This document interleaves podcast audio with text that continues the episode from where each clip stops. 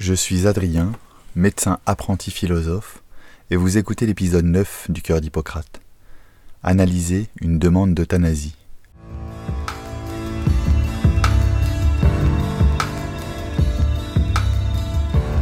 Bonjour à toutes et à tous, et bienvenue dans le Cœur d'Hippocrate. Aujourd'hui, je voudrais poursuivre sur la thématique que nous avons abordée jeudi dernier, autour de l'euthanasie, en vous proposant quelques clés de réflexion face à une demande de mort. Savoir analyser avec justesse une demande est le préalable fondamental pour positionner les fondations qui serviront à construire l'accompagnement. Avant de commencer, j'aimerais dédramatiser en vous rappelant que les vraies demandes d'euthanasie sont rarissimes. Certes, la question de l'euthanasie est dans toutes les têtes, mais surtout du fait de sa surmédiatisation. Ce n'est pas le quotidien de nos services de soins palliatifs. La dernière étude qui a recherché à évaluer les demandes d'euthanasie l'étude DESA pour demande d'euthanasie et de suicide assisté, menée en France de 2014 à 2017 par un groupe de recherche en soins palliatifs missionné par le défenseur des droits, rapporte seulement 31 demandes d'euthanasie sur plus de 2000 patients accompagnés dans 5 unités de soins palliatifs de Bourgogne-Franche-Comté et au sein de la maison médicale Jeanne Garnier, qui est la plus grosse unité de soins palliatifs parisienne ce qui fait une fréquence de demande à moins de 0,02%. Ce n'est vraiment pas la majorité de nos patients. Et les auteurs rappellent dès les premières lignes du rapport que ces demandes d'euthanasie étaient pour la plupart ambivalentes, labiles, instables, c'est-à-dire que la personne changeait fréquemment d'avis et n'était pas sûre de son souhait. De plus, la pratique terrain nous apprend que la plupart des demandes de mort cachent souvent d'autres motifs. Demande d'être soulagé d'une douleur, d'un symptôme gênant, demande d'être pris en charge, et parfois d'être écouté ou considéré tout simplement. Rares sont les membres de l'ADMD, l'Association du droit à mourir dans la dignité, qui maintiennent jusqu'au bout leur souhait d'être euthanasiés et font le déplacement en Suisse, au Luxembourg ou aux Pays-Bas. Je ne dis pas qu'il n'y en a pas, mais ils sont très rares, et ils ne justifient pas un tel parasitage du débat autour des soins palliatifs dans leur développement d'ensemble. En effet, au vu de cette très faible proportion de demandes et de cette notion d'ambivalence, mais surtout à la lecture du rapport SICAR de 2012 et de tous les autres rapports qui ont suivi et qui concluent tous à un très faible développement de la démarche palliative en France et une mauvaise connaissance des précédentes lois sur les soins palliatifs, je vous pose la question.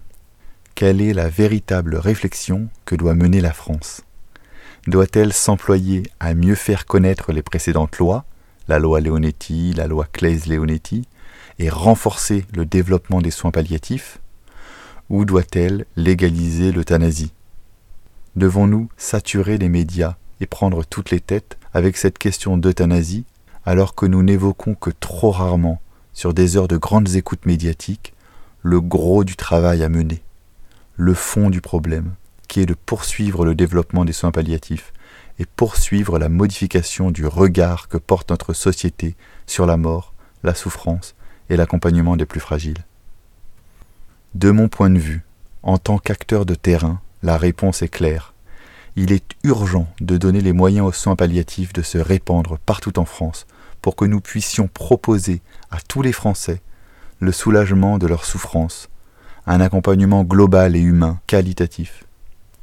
Après sept années au chevet des patients en fin de vie, en tant que médecin spécialisé en soins palliatifs au sein d'une équipe mobile de soins palliatifs à Lyon, puis au sein d'une hospitalisation à domicile en région centre, et en tant que médecin en maison de retraite, puis médecin de ville, et en tant que médecin au contact de bénévoles engagés en soins palliatifs au sein d'une association Visitatio Voisins et Soins sur Paris et sur Tours, je constate quotidiennement le manque de moyens humains, matériels et financiers pour permettre cet accompagnement optimal des personnes qui souhaiteraient mourir chez elles, dans un confort qui leur permettrait de rester à domicile et de ne pas terminer aux urgences ou à l'hôpital pour vivre leurs derniers instants.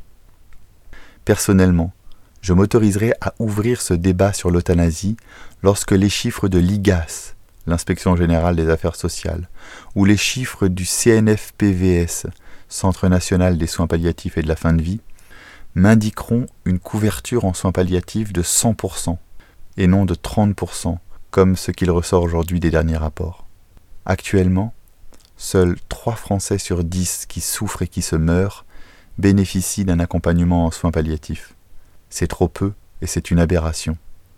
À la lecture de ces chiffres, je suis à ce propos même étonné qu'il n'y ait pas davantage de demandes d'euthanasie.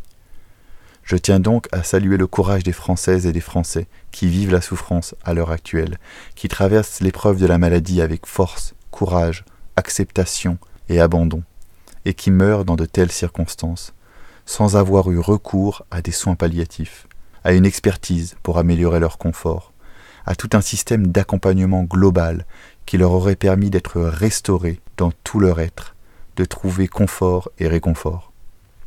Il est urgent de développer les soins palliatifs pour ne pas faire la même erreur que les Pays-Bas.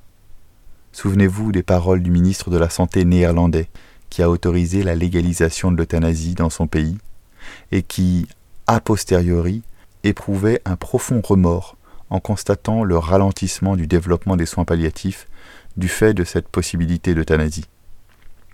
En effet, ne soyons pas hypocrites et n'ayons pas de pensées utopiques. Si l'euthanasie devient possible, il y aura des dérives. Car l'euthanasie, finalement, c'est très simple. Un produit toxique dans une seringue, un pouce qui presse un piston. Alors pourquoi faire compliqué quand ils pourront faire simple? Ils gagneront du temps et de l'argent. Alors que les soins palliatifs demandent du temps, une véritable expertise technique et humaine, un travail en équipe. Ils choisiront la facilité, l'euthanasie. Oui, en effet, les soins palliatifs sont plus longs à déployer que l'euthanasie. Il faut se former, mais le jeu en vaut la chandelle. Il faut être patient et sage pour développer une éthique et une philosophie de qualité. Alors mettons-nous au travail. Œuvrons ensemble, soignants et non soignants. Les soignants ont besoin de la société civile, des bénévoles, de l'engagement des voisins pour créer ce réseau d'accompagnement qui permettra de remettre au cœur de nos préoccupations, de notre réflexion, le travail sur la souffrance de nos voisins, de nos proches et de notre propre souffrance, car cela nous concernera tous un jour, tôt ou tard, le plus tard possible, je l'espère pour vous de tout mon cœur. Cependant, en attendant que les soins palliatifs rattrapent leur retard de développement en France, certaines personnes, aussi rares soient-elles, nous feront une demande de mort. Alors comment analyser une telle demande? Je vous propose une analyse en quatre temps. Premièrement, accueillir, écouter et clarifier la demande d'euthanasie reformuler avec le patient.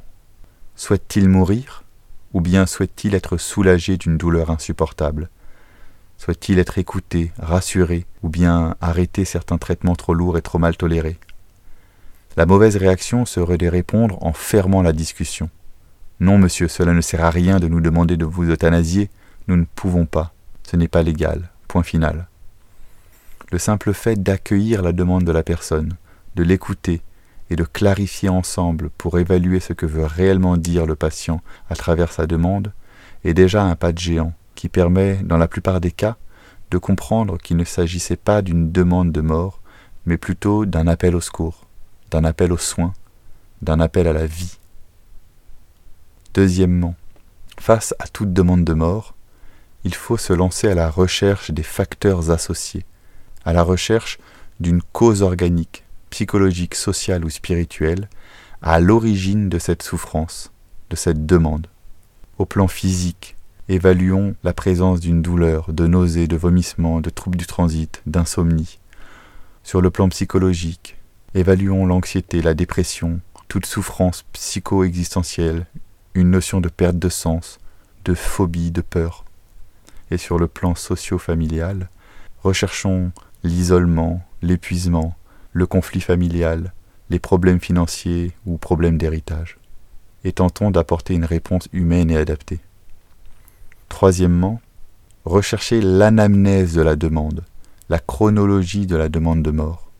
S'agit-il d'une posture existentielle ancienne, par exemple les membres de la DMD qui depuis 30 ans ont décidé de se faire euthanasier au moment de leur dégradation, Ou y a-t-il eu un élément déclencheur à la demande d'euthanasie?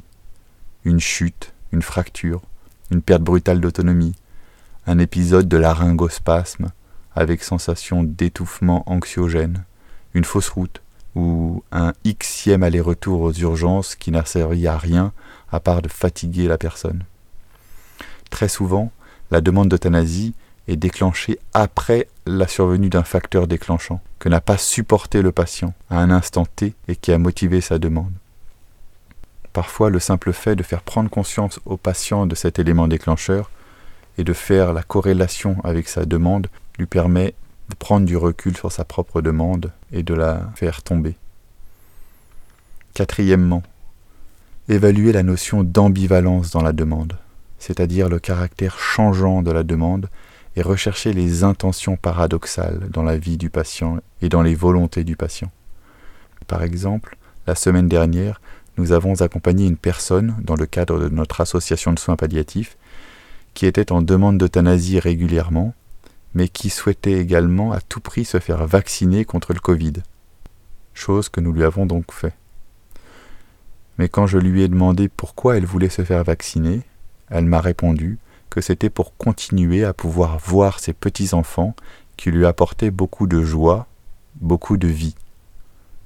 Voici un exemple d'ambivalence qui traduit toute la complexité de l'être humain et toute la complexité de ses demandes. Une fois la demande d'euthanasie évaluée, je vous propose ici encore une démarche d'accompagnement en quatre temps.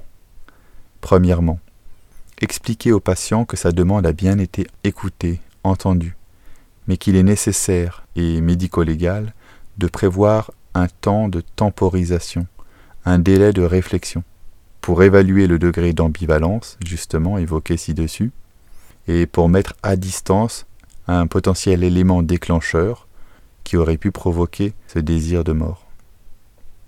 Deuxièmement, pendant ce temps de temporisation, les soignants s'efforceront de chercher à adapter de la meilleure des manières le traitement médicamenteux axé sur les symptômes réfractaires qui sont parfois à l'origine de la demande de mort. Si douleur, augmentation des antalgiques, des morphiniques, si angoisse ou insomnie, proposer une anxiolyse ou une sédation intermittente, de répit, proportionnée aux symptômes, etc.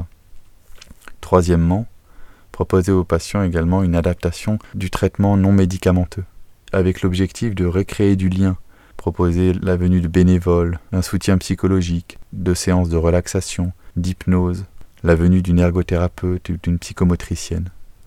Et avec également l'idée de chercher à redonner du sens, proposer aux patients des activités de créativité, avec venue d'une art-thérapeute, d'une musicothérapeute, un travail de réflexion à la lumière de la logothérapie, ou plus profondément un accompagnement sur les questions spirituelles. Quatrièmement, réévaluer la demande d'euthanasie après cette période de temporisation centrée sur la recherche d'une adaptation médicamenteuse et humaine. Dans la plupart des cas, la demande ne sera pas réitérée, car la personne aura été écoutée et accompagnée au plus proche de ses besoins, de son confort. Mais si la demande persiste, il faut bien sûr continuer à cheminer dans la réflexion avec le patient, travailler ensemble à la construction d'un projet au plus près de ses priorités et de ses besoins. Il peut ici être évoqué des LATA. LATA pour limitation ou arrêt de traitement actif. Discuter par exemple d'un arrêt des traitements inconfortables, des anticoagulants, la nutrition, la ventilation non invasive, des antibiotiques, et peut-être réfléchir à la possibilité d'une sédation profonde et continue jusqu'au décès. Je vous laisse sur ces termes un peu barbares de sédation profonde et continue jusqu'au décès. Technique de sédation devenue un nouveau droit du patient atteint d'une maladie grave et incurable depuis la loi Claes-Leonetti 2016. Dans certaines conditions, de maladies très évoluées où le pronostic est engagé à court terme, le patient peut demander à être endormi de manière profonde jusqu'à ce que la mort survienne. Nous aborderons la question de cette sédation dans les prochains épisodes. Mais avant cela, je vous proposerai un épisode court sur la conscience. Entre neurosciences et philosophie, cette faculté qui nous caractérise à bien définir pour comprendre les enjeux de la sédation. Merci pour tout ce que vous faites et pour tout ce que vous êtes.